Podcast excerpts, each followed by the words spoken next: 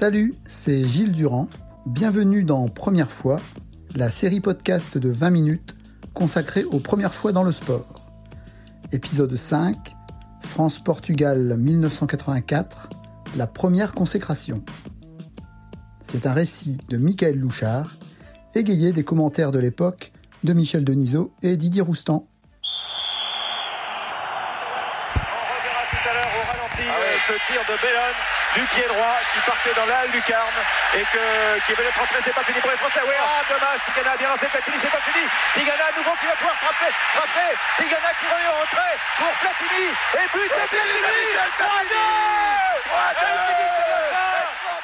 C'est fait. La France exulte. Un but de Michel Platini vient d'envoyer l'équipe nationale de football en finale de l'Euro 1984 un euro qu'elle organise et qu'elle va remporter quelques jours plus tard face à l'Espagne 2 à 0. Pour la première fois, les Bleus, comme on les appelle, parviennent à vaincre le signe indien qui les empêchait de se hisser au sommet d'une compétition internationale. À Marseille, ce 23 juin 1984, la France l'emporte 3-2 aux prolongations face au Portugal dans un stade transformé en véritable chaudron L'apothéose pour l'entraîneur Michel Hidalgo qui depuis 8 ans façonne son groupe pour la gagne autour d'un joueur d'exception, Michel Platini, auteur de 9 buts en 5 matchs lors de 7 euros. Pourtant, cette demi-finale face au Portugal ressemble à un piège. La pression est forte autour de la bande à Hidalgo. Les Français sont en position de favori, surtout après l'élimination surprise de l'Allemagne tenante du titre. Deux ans plus tôt, ils ont échoué d'un cheveu à se qualifier pour la finale de la Coupe du Monde en Espagne dans la nuit de Séville. En juillet 1982, leur défaite au tir au but face à cette même Allemagne d'un certain Harald Schumacher a laissé un goût amer. Pas question de revivre le même cauchemar, alors les Bleus prennent rapidement les devants dès la 24e minute par un magistral coup franc de Jean-François Domergue la France semble évoluer un ton au-dessus. Mais dans cette surprenante équipe portugaise navigue un certain Fernando Chalana. Un centre sur la tête de Rui Jordao et à un quart d'heure de la fin du match, tout est à refaire un partout. Le spectre de Séville renaît avec l'entame des prolongations, car le Portugal commence à y croire. Une tête de Néné est miraculeusement stoppée par le gardien français Joël Batz. Et sur un nouveau centre de Chalana, une reprise acrobatique de ce diable de Jordao emprunte une trajectoire improbable pour finir au fond des filets. 2-1, il reste 20 minutes à jouer. Le match s'affole. De part et d'autre, les occasions s'enchaînent. À 6 minutes du coup de sifflet final, Yvon Leroux voit son tir contré atterrir dans pieds de Platini qui cherche le pénalty. Domergue surgit à nouveau et égalise à bout portant. Le destin a choisi son camp. À la dernière minute, une ultime chevauchée de Gentilgana dans la surface de réparation trouve en bout de course Platini qui envoie la France au paradis. Au journaliste Didier Roustan, Gentilgana racontera plus tard avoir puisé dans ses réserves, car il voulait absolument éviter les tirs au but. Un exercice qui ne lui a jamais réussi depuis qu'il joue au football. Que serait-il alors arrivé sans ce traumatisme de jeunesse de Tigana? François Darocha Carnero, bonjour. Vous êtes historien du football, spécialiste des joueurs de l'équipe de France. Vous avez notamment écrit Les Bleus et la Coupe de Copa Mbappé aux éditions du Détour. Euh, première question sur cette rencontre qui a marqué les esprits. Euh, est-ce que c'est le match référence de la génération Platini pour vous? Euh, je dirais pas spécialement le match de référence parce qu'en football, quand on parle de match référence, c'est un match dont on peut se servir ensuite et en particulier quand les résultats sont moins bons pour mobiliser une équipe, par exemple. En revanche, on peut à l'évidence voir là un chef-d'œuvre, l'aboutissement d'un travail de huit années de coopération euh, entre Michel Hidalgo et Michel Platini, dont les carrières sont étroitement liées. Et euh, ce chef-d'œuvre, on peut l'expliquer de plusieurs façons. C'est d'abord euh, une recette miracle. Euh, ce que Michel Hidalgo appelait la vérité du football français. Il l'a cherché jusqu'en 1982 et à l'occasion du match France-Irlande du Nord pendant la Coupe du Monde, euh, dans la deuxième phase de la Coupe du Monde en Espagne, il met en place un carré magique qui va se révéler être cette vérité du football français et la base du jeu de l'équipe de France pendant cette demi-finale contre le Portugal deux ans plus tard, avec Gires, Tigana, Platini et Luis Fernandez qui supplante Bernard Gengini à ce moment-là. Euh, donc ça, c'est une première raison pour euh, laquelle on peut parler de chef-d'œuvre. On peut aussi en parler parce que le joueur clé, Michel Platini, c'est le meilleur joueur du monde du moment. Il est à l'apogée de sa carrière. Il a obtenu quelques mois auparavant son premier ballon d'or. Le titre, euh, ce titre-là, il le conserve en 1984 et 1985. Et pendant cette compétition, il marque même 9 buts en 5 matchs, ce qui constitue encore à l'heure actuelle le record de, la compétition européenne, du championnat d'Europe.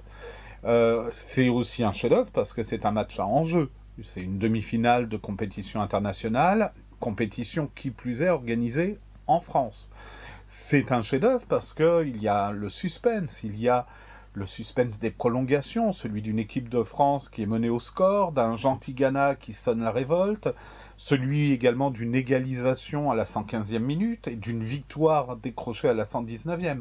Et puis enfin, c'est un chef-d'œuvre parce qu'il y a une ambiance. Euh, l'ambiance du vélodrome bouillant, dont Joël Batz a dit que c'était la première fois de sa carrière qu'il a senti les sourdes pulsations d'un public au bord de l'hystérie. La formule est joli. Donc oui, on peut parler de match parfait, de match chef-d'œuvre, mais peut-être pas de match euh, de référence parce qu'on ne s'en servira pas ensuite comme une référence à, retrouver. Oui, puisque Michel Hidalgo, effectivement, euh, quitte les, Bleus euh, à, l'issue de cette compétition. Pour la, première fois, donc la France atteint une finale. C'était la, quatrième tentative. Et à chaque fois, on a droit à un, coup du sort qui a stoppé cette équipe. Euh, dans son élan. Est-ce que, vous pouvez nous raconter les, trois premières, euh, trois premières demi-finales euh, de, l'équipe de France? En 1958, pendant la Coupe du Monde en Suède, la France avait réussi un joli parcours alors que personne ne l'attendait vraiment et se retrouve en demi-finale face au Brésil du jeune Pelé.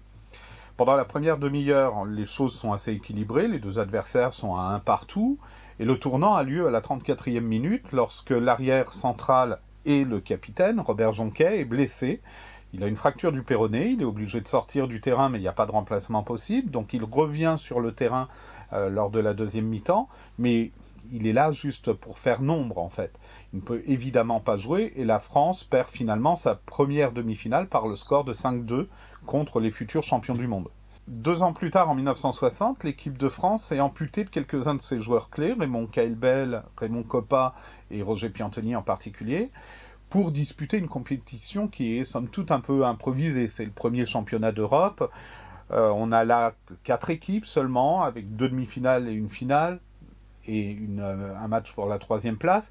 Or, pour cette euh, demi-finale, on se retrouve face au chat noir la Yougoslavie, au chat noir de l'équipe de France à ce moment-là. Et euh, à l'heure de jeu, l'équipe de France mène 4 à 2. Georges Lamia, qui gardait les buts à ce moment-là, était un peu en cause déjà sur les deux premiers buts yougoslaves. Mais là, en quelques minutes, en 3 minutes, de la 75e à la 78e minute, il euh, cumule les fautes avec un mauvais placement, un mauvais dégagement, un mauvais renvoi. Et finalement, l'équipe de France est vaincue sur le score de 5 buts à 4. Et puis arrive Séville 1982. Là, c'est une accumulation d'images. Des images que sont la sortie excessivement dangereuse que le gardien de but allemand Harald Schumacher, jusque-là déjà très agressif, fait contre Patrick Battiston. Ce sont aussi les prolongations, déjà les prolongations. C'est l'équipe de France qui mène 3 à 1 à la 99e minute. Mais une équipe de France qui ne sait pas encore garder un score. Et donc l'équipe de France est éliminée après avoir cru dans le rêve d'une finale. Pour euh, revenir au Portugal, est-ce que vous pouvez nous raconter le, contexte historique très particulier qui entoure les, les confrontations face à ce pays? En fait, il y aurait beaucoup à dire. Le France-Portugal, c'est le match par excellence de l'exotisme familier. En 1984, on en est au 17e match entre les deux équipes. La première opposition remonte à 1926, c'est un France-Portugal qui se joue à Toulouse, et Toulouse c'est loin. C'est la première fois que l'équipe de France joue dans cette ville. C'est une nuit de train couchette pour les joueurs qui évoluent habituellement à Paris, à Rouen ou à Amiens. C'est loin également pour ceux qui viennent de Marseille ou de Blida en Algérie. L'équipe de France rencontre donc une équipe du Portugal qu'elle ne connaît pas encore, mais qu'elle craint parce que cette équipe du Portugal a gagné contre la belle équipe d'Italie euh, très récemment, à ce moment-là, et finalement l'équipe de France remporte cette première confrontation sur le score de 4-2. C'est France-Portugal, c'est aussi des Portugal-France qui s'avèrent là encore, porteur d'exotisme. C'est en 1927 un accueil chaleureux dans les bistrots lisboètes où le Porto coule à flot. ça pourrait d'ailleurs expliquer en partie la défaite de l'équipe de France sur le score de 4-0. Euh, c'est l'anecdote d'un voyage à Porto en 1930 avec euh, une chèvre qui est trouvée par les joueurs français à la frontière entre le Portugal et l'Espagne. Euh, les joueurs français adoptent cette chèvre, ils la bichonnent dans leur hôtel, mais ils ne peuvent pas la ramener en France au grand désespoir de, celui qui l'avait véritablement adoptée, à savoir le gardien de but Antonin Lozès.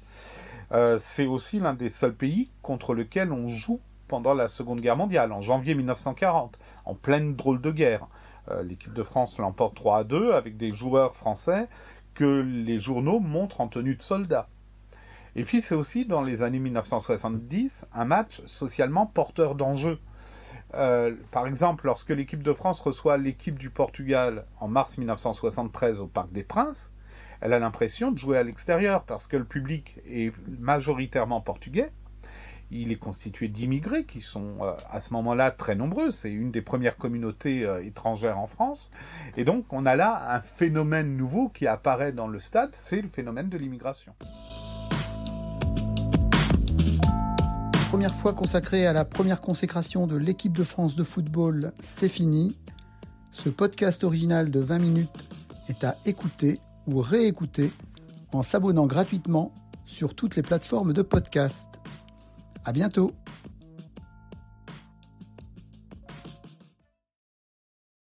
On ne va pas se quitter comme ça. Vous avez aimé cet épisode? Sportif, généraliste, sexo ou scientifique, varié mais toujours bien informé. Découvrez les autres podcasts de la rédaction 20 minutes sur votre application d'écoute préférée ou directement sur podcast au pluriel.20minutes.fr.